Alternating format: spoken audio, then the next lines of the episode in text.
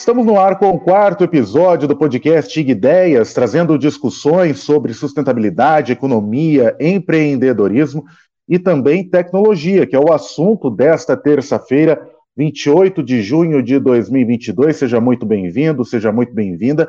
E hoje nós vamos discutir sobre a conexão de internet no Brasil. Mas tudo isso eu vou fazer a introdução daqui a pouco, porque comigo na apresentação está a nossa repórter de tecnologia, Dimitria Coutinho. Dimitria, uma ótima tarde para você, seja muito bem-vinda. Boa tarde, João, boa tarde para todo mundo. Obrigada, sempre um prazer estar aqui com você. Uma matéria da Dimitria, publicada na semana passada, de uma pesquisa feita pela CETIC.br. Na verdade, a CETIC significa Centro Regional de Estudos para o Desenvolvimento da Sociedade da Informação, foi feita uma pesquisa em que aponta que 18% dos domicílios brasileiros não possuem acesso à internet. Você tem noção do que 18% da população brasileira não ter acesso à internet em hipótese alguma? Os dados ficam ainda piores quando a gente explana um pouco mais ou abre os dados por regiões. A desigualdade é maior no Nordeste, que a taxa fica em 23% dos domicílios sem acesso à internet. Na zona rural, que sobe para 29% dos domicílios sem acesso à internet. E nas classes D e E, que sobe para 39% dos domicílios sem internet. Tem alguns dados muito interessantes aqui que a gente vai explanar durante a nossa conversa com o pesquisador dessa da equipe que fez essa, esse levantamento, Fábio Istorino, coordenador da pesquisa TIC Domicílios e analista da CETIC.br. Fábio, seja muito bem-vindo, muito obrigado pela sua participação conosco, uma ótima tarde para você. Obrigado, boa tarde, João, boa tarde, Dimitri. Boa tarde, Fábio. Obrigada por estar aqui com a gente. Fábio, eu vou começar te perguntando, eu queria que você explicasse um pouco mais sobre essa pesquisa TIC Domicílios. O que, como que ela foi feita, Uh, o, quais são os principais dados que foram apresentados em relação a esse levantamento que você, você e a sua equipe fizeram? Sim. É, primeiro eu gostaria de contar a pesquisa TIC Domicílios, ela é realizada anualmente desde 2005 no Brasil. Então nós temos uh, o que nós divulgamos no ano, uh, na semana passada, foi a 17 edição da pesquisa. Né? Então, ela consegue mostrar um panorama da, do uso da tecnologia, uso da internet no Brasil, já desde de 2005, que permite mostrar uma evolução bem, bem interessante, né? mudanças bem interessantes que aconteceram no Brasil.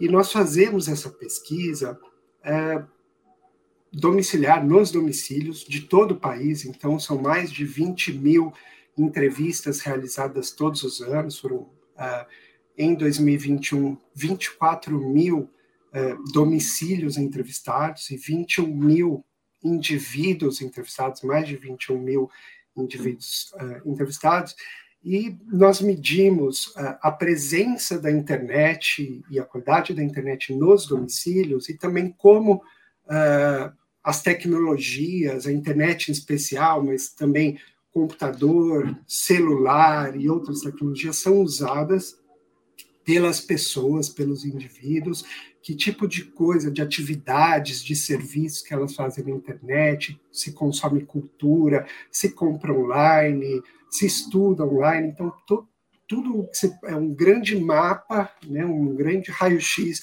de como as tecnologias, de como a internet é usada no Brasil. Pode falar, Di. Vamos lá.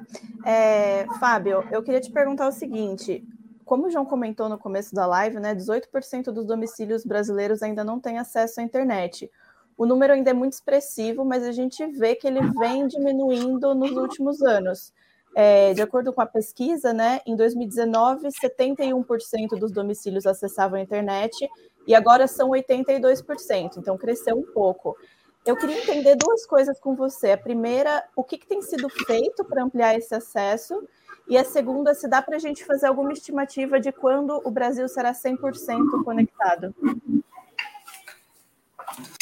Pois é. é então, assim, até indo mais para trás, né, eu, tenho aqui um. Uh, eu puxei como era a situação no Brasil, por exemplo, em 2008, quando a gente começou a olhar uh, tanto domicílios da área urbana como na, na, área rural, e a área rural é algo que, que nós enfatizamos uh, no, nos destaques do resultado esse ano, que na área rural só 4% dos domicílios tinham conexão em 2008, era 20% nos domicílios da, de área urbana. E, e, hoje, né, como você falou, uh, um quinto né, só dos domicílios, pouco menos, tá, tem conexão à internet. E o, a diferença em relação ao período pré-pandemia foi bastante é, mais perceptível no caso dos domicílios rurais. Né? Então, na área rural, é, essa diferença pré-pandemia para o que nós observamos no ano passado foi de 20 pontos percentuais. Então, foi o crescimento passou de 51% para 71%. E assim, a pandemia, na verdade, o que ela fez foi acelerar um, um processo que, como você disse, já era uma evolução, né? todos os, os anos da pesquisa, cada ano, é, é, sempre há um avanço em termos de domicílios que possuem conexão à internet e pessoas, proporção de pessoas que usam a internet. Né? E isso, assim, tem um contexto, uh, um, um impulsionador natural desse aumento, que é o fato da, da sociedade brasileira e mundial, uh, de maneira geral, estar tá se transformando está se digitalizando, né? então mais cada vez mais coisas hoje são feitas uh, no meio digital, podem ser feitas no meio digital, algumas já são feitas exclusivamente, ou, ou, ou o digital tem uma, uma prioridade, uma facilidade maior, etc. É, mas o que a pandemia fez foi intensificar isso. Né? Então, quando até as compras do mês, né, compras regulares, supermercado, parte das pessoas passaram a fazer online, é, houve suspensão de atendimento presencial nos guichês de órgãos públicos, então teve suspensão das aulas no Brasil inteiro, então todas as crianças do país passaram a ter que acompanhar as aulas remotamente. Então foi um choque muito grande e de uma hora para outra todas as atividades presenciais migraram para online. Então a demanda de internet naquele momento explodiu, né? Mesmo quem não uh, estava conectado precisou de alguma maneira uh, buscar essa conexão. Quem teve renda para isso e quem uh, vivia em locais em que havia a disponibilidade desse serviço se conectou, trouxe, adquiriu uma, uma, uma conexão de internet no domicílio mas parte da população ainda assim não foi capaz de se conectar. Né? Quando a gente pergunta na pesquisa para aqueles que ainda não têm conexão, por quê, qual é o motivo de não ter, há muitos anos a principal barreira continua sendo o preço. Então, o custo de uma conexão ainda é o principal motivo pelo qual as pessoas não têm acesso no Brasil. Em algumas regiões, uh, na região norte do país ou uh, nas áreas rurais do país, ainda tem uma proporção maior de domicílios que falam, dizem não ter conexão porque uh, não tem disponibilidade de serviço aqui na região onde a gente vive. Né? Então, mesmo quando as, as escolas públicas também passaram a, a, a só oferecer a, as aulas da modalidade remota, é, muitas famílias não tinham conexão em casa, não tinham condição financeira de, de pagar, muitas famílias perderam renda, perderam emprego na pandemia, e alguns estados, alguns uh, governos ofereceram a possibilidade de um chip, né, fizeram uma distribuição de um chip para as famílias conectarem, né, para dar um, um plano uh, de dados para elas se conectarem. Mas alguns alunos, algumas famílias, mesmo com o chip, não se conectaram, porque aqui não pega, não pega 3G, não pega 4G. Teve aqueles casos uh, que ficaram bastante simbólicos da, do aluno que tem uma casa na árvore, é só lá no alto da árvore que pega o, o sinal aqui na, na região. Então, ainda uh, temos essas sombras, nessas zonas do país em que, que a internet não chega. Então, todas essas são, são barreiras ainda a conectividade que temos até hoje no Brasil. Fábio, a gente pegando a análise dessa pesquisa, a gente fazendo uma comparação desde 2015, 99% dos domicílios de classe A possuíam acesso à internet em 2015 e hoje já subiu para 100%, praticamente todas as famílias possuem acesso à internet. Só que as classes mais baixas, a gente vai colocar a D e E, 2015 tinham apenas 16% dos domicílios tinham acesso às redes é, de internet. Agora, em 2021, esse número saltou para 61%. Além desse dado de um grande salto nos últimos sete anos, tem também a questão de que 40% dos domicílios de classe D e E ainda não possuem acesso à internet. E é um número bem alto, visto que a gente está em 2022 e internet, a gente é muito difícil gente ficar sem internet, né? Muito difícil qualquer pessoa que esteja na rua não ter uma conexão à internet, seja por celular, ou por notebook, ou por tablet, ou até mesmo pela televisão. Eu queria saber de você quais são as políticas públicas que fizeram esse número ter um grande salto, esse, essa porcentagem sair de 16% para 61%, e o que falta para que essas 40% das famílias, classes D e E, ainda tenham acesso à internet e a gente consiga ter essa porcentagem elevada para a próxima pesquisa. Então, para a internet chegar até a casa de uma pessoa, né, tem todo um caminho que precisa ser feito. Então, um primeiro esforço que, que foi intensificado durante a pandemia foi fazer com que uh, maior número de domicílio de, de municípios do país tivessem estivessem conectados a, a, a, uma rede de fibra ótica que, que uh, que está por todo o Brasil, né? Então, uh, se conectar a, ao backbone, né, que seriam o, o, as, as grandes artérias de, que, que, ligam os vários pontos do país.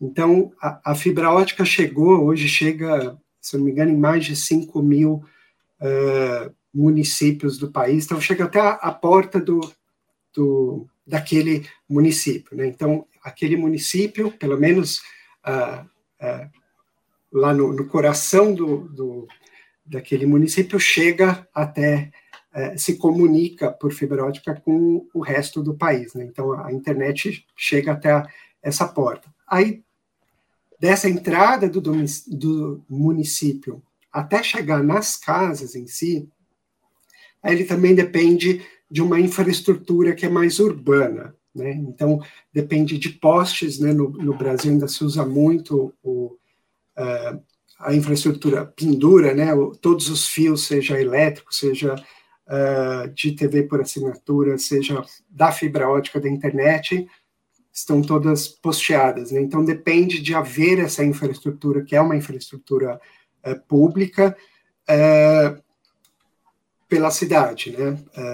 então, isso também é, é, um custo, em alguns lugares ainda não tem essa infraestrutura, aliás, ainda temos lugares no país até que a, a eletricidade está chegando é, é, recentemente, chegou recentemente, é, então tem ainda uma, uma parte, é, um, um, avanço é, dessa in, infraestrutura para sustentar o, a fiação toda que vai chegar até as casas, em alguns lugares, né, quanto mais afastados, lugares menos populados, é, que as casas são mais distantes, ou que tem, é, se a gente pensar né, no, no meio rural, maiores barreiras, obstáculos da própria topografia do local, tem mais morros, tem, é mais denso em termos de, de floresta, é mais difícil levar esse tipo de, de infraestrutura.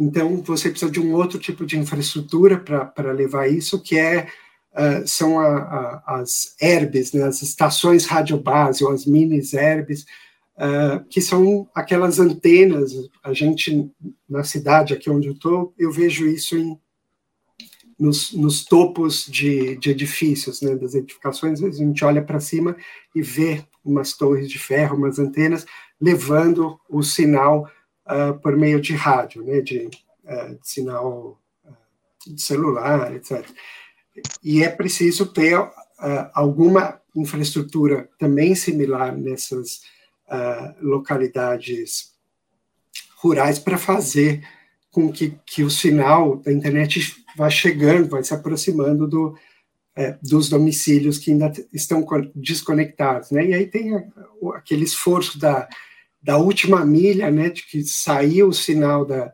daquele último é, poste, o último pulo da, da internet até a, a casa em si, né? Aquela última, é, aquele último esforço de, de conexão. E aí tem um monte de outras tecnologias usadas, né? Como rádio, rádio de, de microondas, ou levar até a, a fibra nesse nesse nesse pulo final. Mas isso vai ficando quanto mais é, quanto menos povoado uma região, mais caro é levar, fazer essas conexões é, uma a uma para aquele endereço final. Né? Então, aí você já tem um problema que é mais econômico de é, do custo de levar a, a conexão para cada domicílio que, que, ainda falta conectar no país. Né? Então, aí você tem é, talvez uma questão que seja tanto econômica, competitiva mesmo, de uh, de ter mais uh, oferta de, de provedores que, que tenham interesse em levar a internet para aquela, aquela localidade. Uh, nós fizemos uma pesquisa com pequenos municípios este ano, que identificou que recentemente domicílios que se conectaram à internet mais recentemente falaram: ah, agora eu tenho mais opções de de, de provedor aqui na minha região, então uh, o crescimento uh, de pequenos provedores, né, os provedores de pequeno porte em algumas regiões do país foi importante para levar essa, essa conectividade, em alguns lugares que às vezes as grandes, os grandes provedores do país não têm interesse econômico em explorar, mas quem já está lá perto, quem às vezes tinha, desculpe,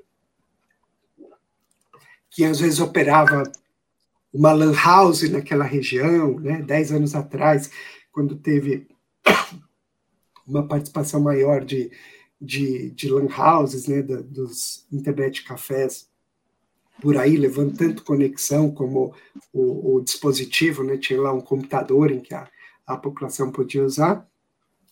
É, algumas dessas lan houses se transformaram, acabaram virando um pequeno provedor que como já operava naquela região, acabava sendo, acaba sendo mais barato para esses provedores é, oferecer acesso, né, levar, fazer só mais essa extensão da, da área coberta e levar para esses domicílios. Então, você tem esse papel também que é mais privado, né, de, de criar um ambiente mais competitivo, que barateia a internet para que as famílias de mais baixa renda consigam levar, é, consigam adquirir uh, essa conexão. Agora, ainda assim, isso isso ajuda, né? Isso aumenta a conexão desse segmento que é de mais baixa renda. Mas ainda vai ter famílias para os quais pagar 50, 100 reais que seja é, de internet ainda está completamente fora da realidade dela de, de, capacidade. E aí é preciso pensar em outras, outros tipos de política pública que ajudem a levar a internet de maneira, seja subsidiada, seja de maneira gratuita, inclusive, para a parte da, da população que ainda não tem conexão com a internet. Pode falar, Di. Fábio, é, essa questão. Obrigada, João. Essa questão que você está comentando, até econômica, né? É bastante complexa, porque justamente é o que você falou, né? Em muitos lugares não de internet levar a conexão àquele lugar.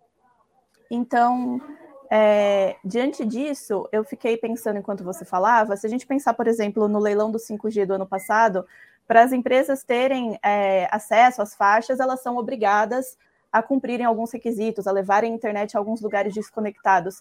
Esse tipo de solução ajuda, resolve o problema ou não? Eu acho que ajuda, ajuda bastante. É, é importante essas contrapartidas de, de conectividade, inclusive em algumas regiões, é, a, a, a, contrapartida ainda é de cobertura de, de 4G, né? Então, para você levar, explorar 5G aqui nessa região em que, em que é, é mais. Uh, faz mais sentido econômico para a empresa explorar, porque o 5G ele também tem uma, é, um investimento maior que precisa ser feito, a densidade de antenas que precisam é, existir é, precisa ser maior. Então, o 5G provavelmente não vai ser também econômico em todas as partes do, uh, do país, né? Mas uh, com essa, essa, essa receita esperada da exploração do 5G em algumas regiões, é, é, é interessante pensar nesse tipo de subsídio cruzado, né? Se você vai explorar economicamente aqui, em contrapartida, você investe e cobre essa outra região uh, que sem esse tipo de incentivo não haveria interesse comercial puro, né, de explorar uh, ter uma região que uh, que ainda tem é menos servida de internet, mas tem uma população com menor capacidade de pagamento. Então, para atender aquela região, é, fazer esse tipo de subsídio cruzado é um mecanismo importante. Né? agora, é, eu acho que assim, pensando no 100%, né, que você tinha me perguntado, Dimitri, de, de conectividade, é, nós temos um caminho aí, é, eu acho que isso a pesquisa vem amadurecendo também a maneira como nós apresentamos essas informações, é, que nós temos um caminho ainda do acesso, de garantir a universalização do, do acesso, de todos poderem ter internet, é, vamos chegar lá, eu acho que mesmo países mais ricos, né, ainda tem é, é, não, não cobriram completamente, né, não é 100% da população conectada, acho que tem parte da população ainda que, que seja bem menor do que esses 20% no Brasil que falta conectar, mas vamos dizer 2, 3, 4%, talvez sejam os os sempre desconectados, porque não tem interesse, né? Quando nós perguntamos também o motivo pelo qual as pessoas não têm conexão, uma parte, ainda que pequena, diz, não, não, vê, não vejo necessidade, assim, na minha vida não, não, não preciso disso, né? Então, uma parte talvez é, mais idosa, ou, ou que, que não faz parte daquele hábito de vida dela, é, se conectar. Então, em algum momento, a gente vai chegar no limite em que todos que queiram ter essa conexão tenha, né? Mas o que a pesquisa vem percebendo e, e, e vem amadurecendo também ao longo dos anos é que para além de ter ou não ter acesso, é, cada vez mais nós observamos que há uma diferença de qualidade desse acesso entre os que já têm conexão. Né? Então, eu acho que tem um, um segundo esforço, um segundo é, tipo de política que tem que ser feita junto com, com o aumento da, da conectividade, que é o das pessoas é, poderem ter acesso é, às mesmas coisas, às mesmas oportunidades no ambiente online. Né? E isso significa, né, no campo do acesso, é, uma expressão que vem ganhando força recente, que é a da conexão significativa, que não é apenas ter, né, mas ter uma internet cuja velocidade permita você fazer tudo o que você queira, né? Tem uma coisa é você ter lá, eu tenho uma conexão uh, por satélite que de, de 2 mega ou por ADSL, que era aquele que usa a linha de cobre, ainda tem uh, em parte do país, uh, de, de 2 mega, 4 mega, funciona, eu consigo mandar minha mensagem instantânea, mas eu não consigo assistir a um streaming de de filme, eu não consigo jogar, então nem todas as atividades eu consigo fazer com aquela conexão que eu tenho. Ou eu tenho uma conexão que eu tenho um limite de dados, então é, se eu usar muito, eu fico sem, eu, eu, eu, consumo toda a minha franquia e eu vou ter que pagar mais para continuar acessando, a internet cai de velocidade.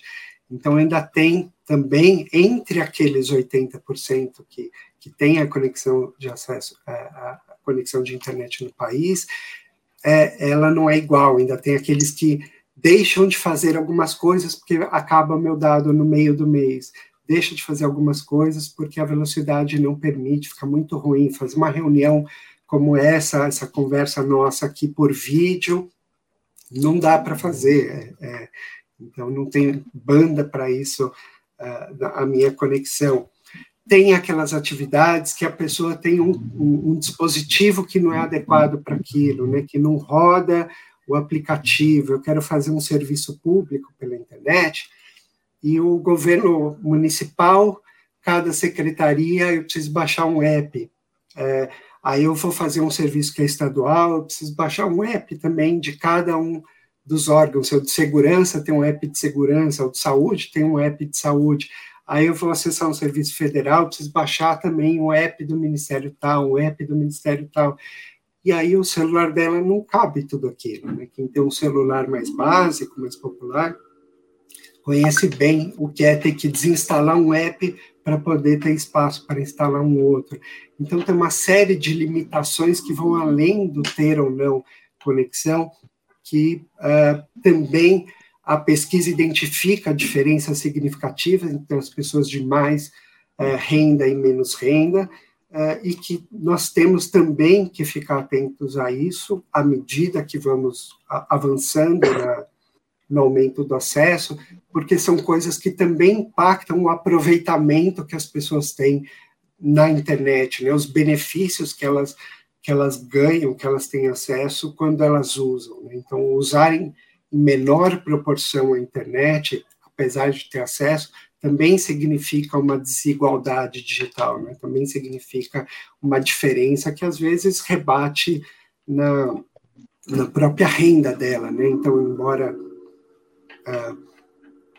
o fato dela não ter internet, né, isso seja, em parte, um fruto de desigualdades que já existem na nossa sociedade, né, de má distribuição de renda, de má distribuição de oportunidades, o próprio fato desse acesso ser de pior qualidade, uh, e aí não só da conexão em si, né, mas dela acessar menos coisa, do dispositivo dela fazer menos coisa na internet, isso faz com que uh, ela tenha menos oportunidades e com isso ela uh, tem mais dificuldade de, de, de, melhorar né, a sua vida, de melhorar a sua, a, a sua condição. Né? Então acaba que a, as desigualdades digitais acabam também reforçando outras desigualdades sociais que a gente é, já tem na sociedade.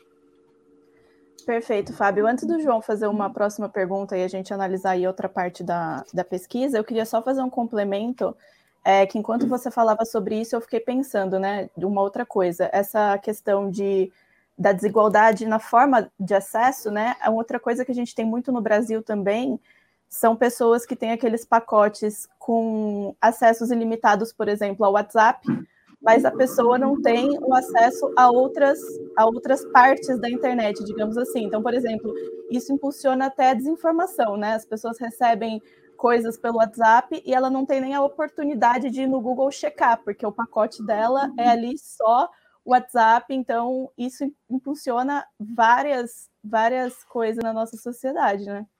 Exato. E olha aqui tem uma coisa curiosa que nós tivemos que adaptar na nossa pesquisa para conseguir captar, é, que a gente faz a pergunta: ah, você acessou a internet nos últimos três meses? A pessoa dizia não. É, e aí a gente, com esse fenômeno né, dos aplicativos patrocinados, né, dos planos, é, nome técnico para isso é zero rating, né, esses planos que têm essa parte da internet que você pode usar à vontade, que não consome o seu pacote de dados, é, começamos a perceber que algumas pessoas é, não se reconheciam como usuários de internet, mas elas usavam a internet quando a gente perguntava coisas específicas que elas fizeram no celular delas, né?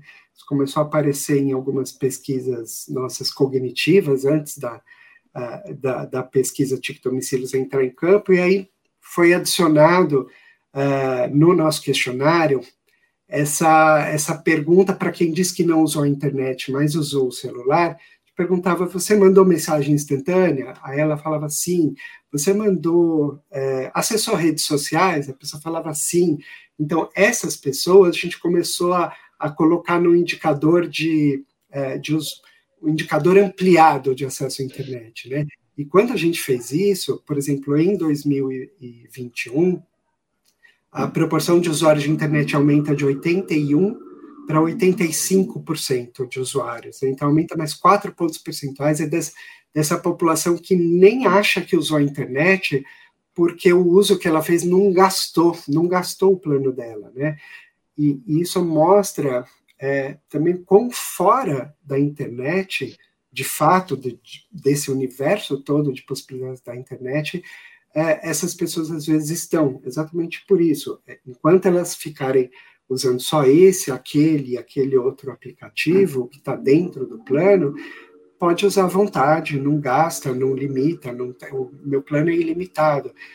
Só que é ilimitado só para aquilo, né? Se ela uh, tentar usar outra coisa, ela vai ter que uh, consumir e, e, vai acabar o plano, se, se for baixo o limite de dados dela. E como você falou, esse tipo de limitação ao uso da internet ele pode ter efeitos muito perigosos na sociedade, né? Em tempos de desinformação, é a pessoa receber pela, pela, pelo aplicativo dela de mensagem instantânea uma notícia, uh, a manchete é chamativa, porque é o que, que induz as pessoas a, a, a, engajar, né? Mas ela se limita só à manchete, né? Que é só um, uh, um resumo muito resumido do que é toda a a, história a ser contada, que é mais nuançada, que tem mais porém, tem um outro lado, tem um contraditório, mas quando ela não tem a possibilidade de tocar naquele link, abrir a, a notícia inteira, ela acaba sendo informada só pelas manchetes de jornal, né? É como aquela pessoa é, 10, 15, 20 anos atrás que não tinha dinheiro para ficar comprando jornal todo dia, mas se informa pela pela primeira página, né, pela, pelos títulos da, da capa, ficava em frente à banca de jornal só lendo as manchetes. Então, ela é melhor do que nada em, em alguns momentos, mas quando ela não tem acesso a, a, a, ao outro lado, ao contrafactual, a, a, mais nuances da notícia, ela acaba tendo uma visão distorcida da realidade. Né? Ou se ela recebe uma notícia de um de um site uh, duvidoso, ela não, não tem como ela abrir e navegar por outros aplicativos para poder checar, verificar se aquela informação é verdadeira. E tem um outro problema, que aí só para a gente ficar nesse campo da desinformação, é que às vezes a pessoa nem tem habilidade de fazer uma verificação de, de notícia. Né? Então, outro problema da das nossas múltiplas desigualdades digitais, né, que é ter ou não ter acesso, esse acesso ser ou não de qualidade, a pessoa ter as condições ou não de, de usar todas as, as oportunidades, os serviços e possibilidades que tem a internet, é o fato da pessoa, às vezes, não saber usar a internet corretamente, não saber usar a tecnologia, né? Então, é, para mim, é tão óbvio é, eu verificar de onde veio, qual é a fonte dessa informação, porque, é, porque para mim é, já é natural eu ler um, um, uma URL, né, um endereço de internet e saber que aquilo que vem antes da primeira barra é o endereço. É, então, se é ig.com, ig.com.br, eu sei que veio de lá, mas é, meu pai, por exemplo, se eu falo, ah, clica no link, o, o, que ele sempre responde é o que é link?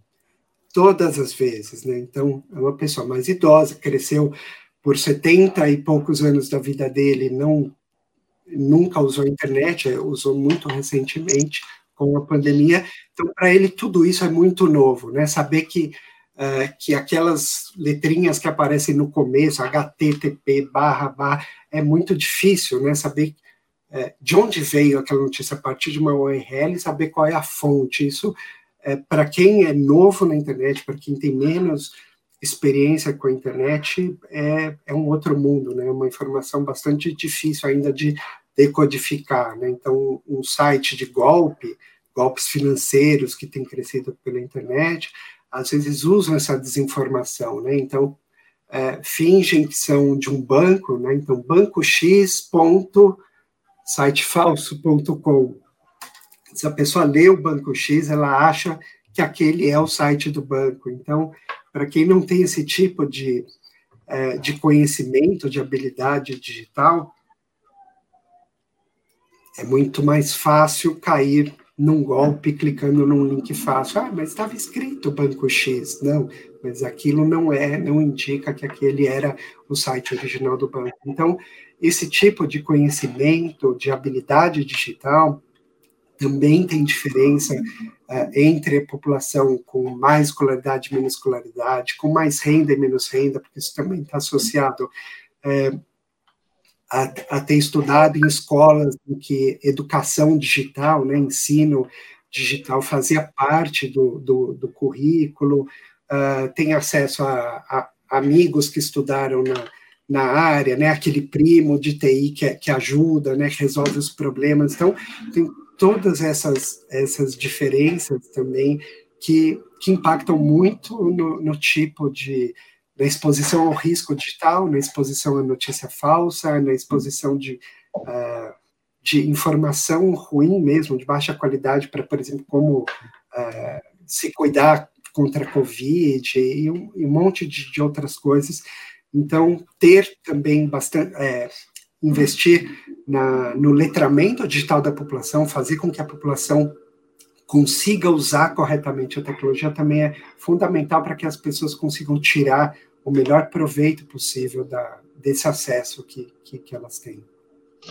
Fábio, ainda dentro disso você está falando, tem um dado aqui que eu achei bem interessante, que 80% é, da população com 60 anos ou mais utiliza a internet apenas pelo celular e um aumento de 15 pontos percentuais então, se você colocar aí que antes eram 65% da população de 60 anos ou mais que tinham, em relação à pesquisa de 2019, que tinham acesso apenas pelo celular, é um aumento bem considerável. Você disse em relação a essas fraudes que buscam mais essas pessoas que não têm tanta informação sobre a tecnologia. Eu queria saber de você o seguinte: é, o que é necessário para melhorar a segurança da internet, porque muita gente utiliza da internet para praticar crimes. A gente vê, como você bem disse, golpes bancários de gente mandando e-mail, principalmente para idosos ou financeiras, por e-mails completamente aleatórios que não são os oficiais.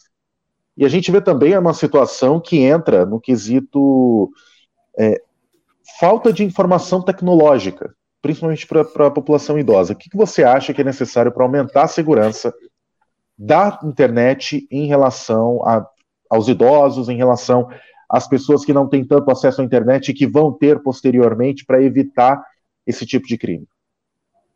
Olha, esse é de fato um, grande desafio e eu acho que ele, ele é tão importante que é, a resposta ela, ela precisa é, ter um envolvimento de muitos atores, né? Então, assim, entre as crianças, entre a, a, a faixa da população que ainda está em, em idade escolar, eu acho que a escola tem um papel fundamental de incluir no currículo essa questão de, de, cidadania digital mesmo, de você ser um bom cidadão na rede. E aí isso é tanto de você ter habilidades digitais, você conseguir é, resolver problemas por meio da tecnologia, resolver problemas por meio da internet, é uma questão de, uh, de melhorar a sua capacidade de uh, evitar os riscos de ambiente digital, né? então, esse tipo de, uh, de habilidade que, que, que, a gente conversou aqui sobre você reconhecer o, um link correto, você reconhecer o remetente correto de uma mensagem, uh, saber onde pode clicar, onde não pode, como se proteger caso você clique no lugar errado, como uh, melhorar a proteção dos seus dispositivos. Então, tudo isso, uh, cada vez mais, acho que isso tem que fazer parte da, da formação dos indivíduos. ser um bom cidadão na rede também tem a ver com você se comportar de uma maneira adequada na, na rede, então, questão de de ofensas virtuais, de, de cyberbullying, uh, de você saber, uh, enquanto vítima, né, a quem você pode recorrer, com quem você pode conversar, como bloquear uh, aquelas pessoas que, que fazem esse tipo de perseguição ou ofensa na internet. É, plataformas também se engajarem, têm se engajado cada vez mais em, em, em proteger os seus usuários, em criar um ambiente digital mais seguro. É, agora, grande parte da população hoje está fora das escolas, já não está mais em idade escolar.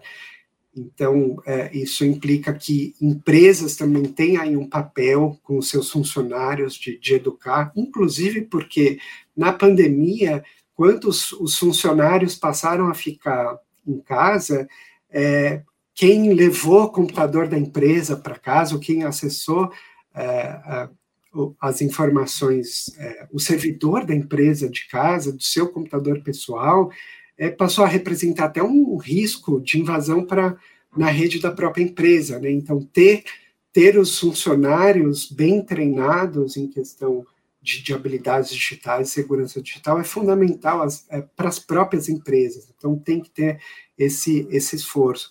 Agora, quando a gente pega a população mais idosa, de 60 anos ou mais, que já está fora tanto do sistema escolar, muitas vezes, é, quanto é, do mercado de trabalho, que, que já está aposentado, é, é, preciso haver outros espaços em que é, é, sejam circuladas esse tipo de campanha de, de informação, de conscientização.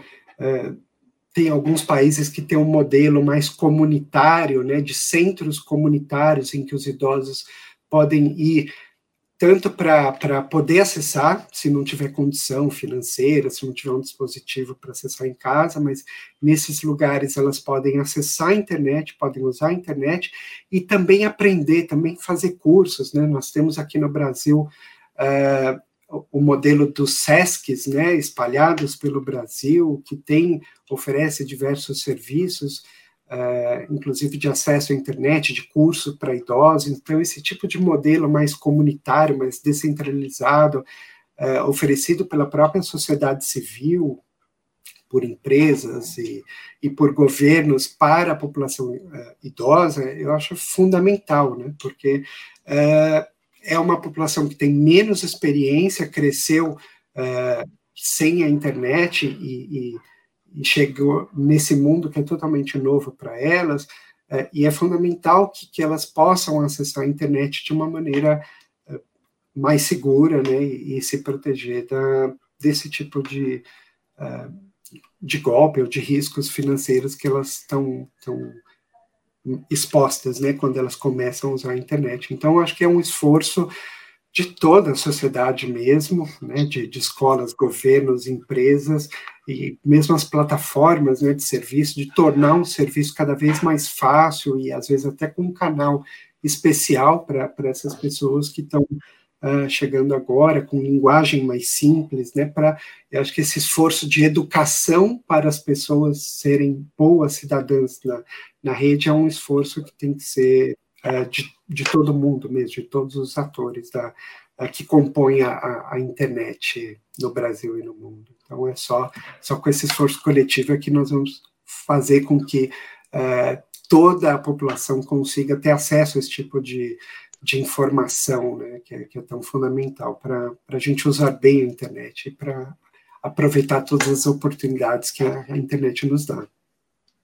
Bom, nós estamos chegando já no final da live, na verdade, do podcast Ideias, mas essa última pergunta eu queria deixar para Dimitra Coutinho. Dimitra, pode fazer. Obrigada, João. Fábio, então, para a gente fechar, eu acho que eu queria te pedir para tentar resumir assim a pergunta da live, a pergunta principal, né? Por que, que 18% dos domicílios brasileiros ainda não têm acesso à internet e o que falta para a gente conectar todas essas pessoas?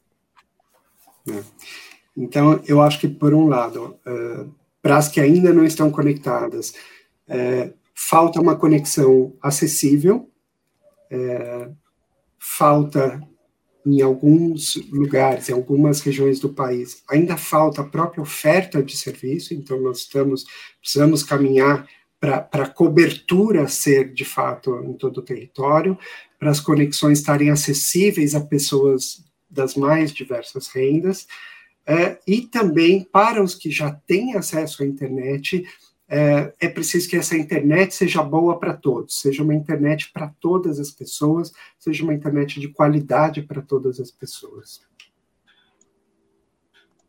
Bom, então nós chegamos então no final do podcast Ideias, nesta terça-feira, 28, 28 de junho de 2022, falando sobre a conexão de internet com o pesquisador da CITIC.br, Fábio Storino. Fábio, uma ótima tarde para você. Muito obrigado por você ter participado conosco. Muito obrigado, Dimitri e João, por terem me recebido. Foi um prazer. Volte sempre, viu? A gente vai cobrar a sua volta aqui com outras informações de pesquisa sobre tecnologia, que aliás a gente está precisando muito. A gente vê, por exemplo, a minha internet caiu três vezes aqui no meio do podcast. Então, uma coisa que acontece é normal, a gente falando de conectividade aí acaba caindo a internet, coisa que acontece nas é melhores um famílias. Agradeço. Hã? Foi um prazer. Não, é um ótimo exemplo né, do que ter a conexão não é garantia de, de que a conexão é, é, é 100%. É, é 100%, exato. É, exato. E isso é um grandíssimo problema. Aliás, é uma coisa que eu acho que o Brasil tem que melhorar, claro, isso nós debatemos aqui. Agradecer também a Dimitra Coutinho, a nossa repórter de tecnologia aqui do IG. Dia, um ótimo dia para você, uma ótima tarde, até daqui um mês, né? Um mês, daqui um mês você volta aqui na, no podcast IG Ideias. Isso mesmo. Obrigada, João. Sempre um prazer estar aqui. Obrigada, Fábio, por estar aqui com a gente hoje. Agradecer também a Agradecer também a coordenação técnica da Cíntia Ferreira, a produção da Dimitra Coutinho e também a colaboração do Gabriel Guedes, a direção geral do podcast Ideias foi do Tiago Calil. Agradecer a você que nos acompanhou até aqui. Na terça-feira que vem tem episódio, o quinto episódio do podcast IG Ideias, falando sobre sustentabilidade. Claro, eu e você temos um encontro marcado. Até lá.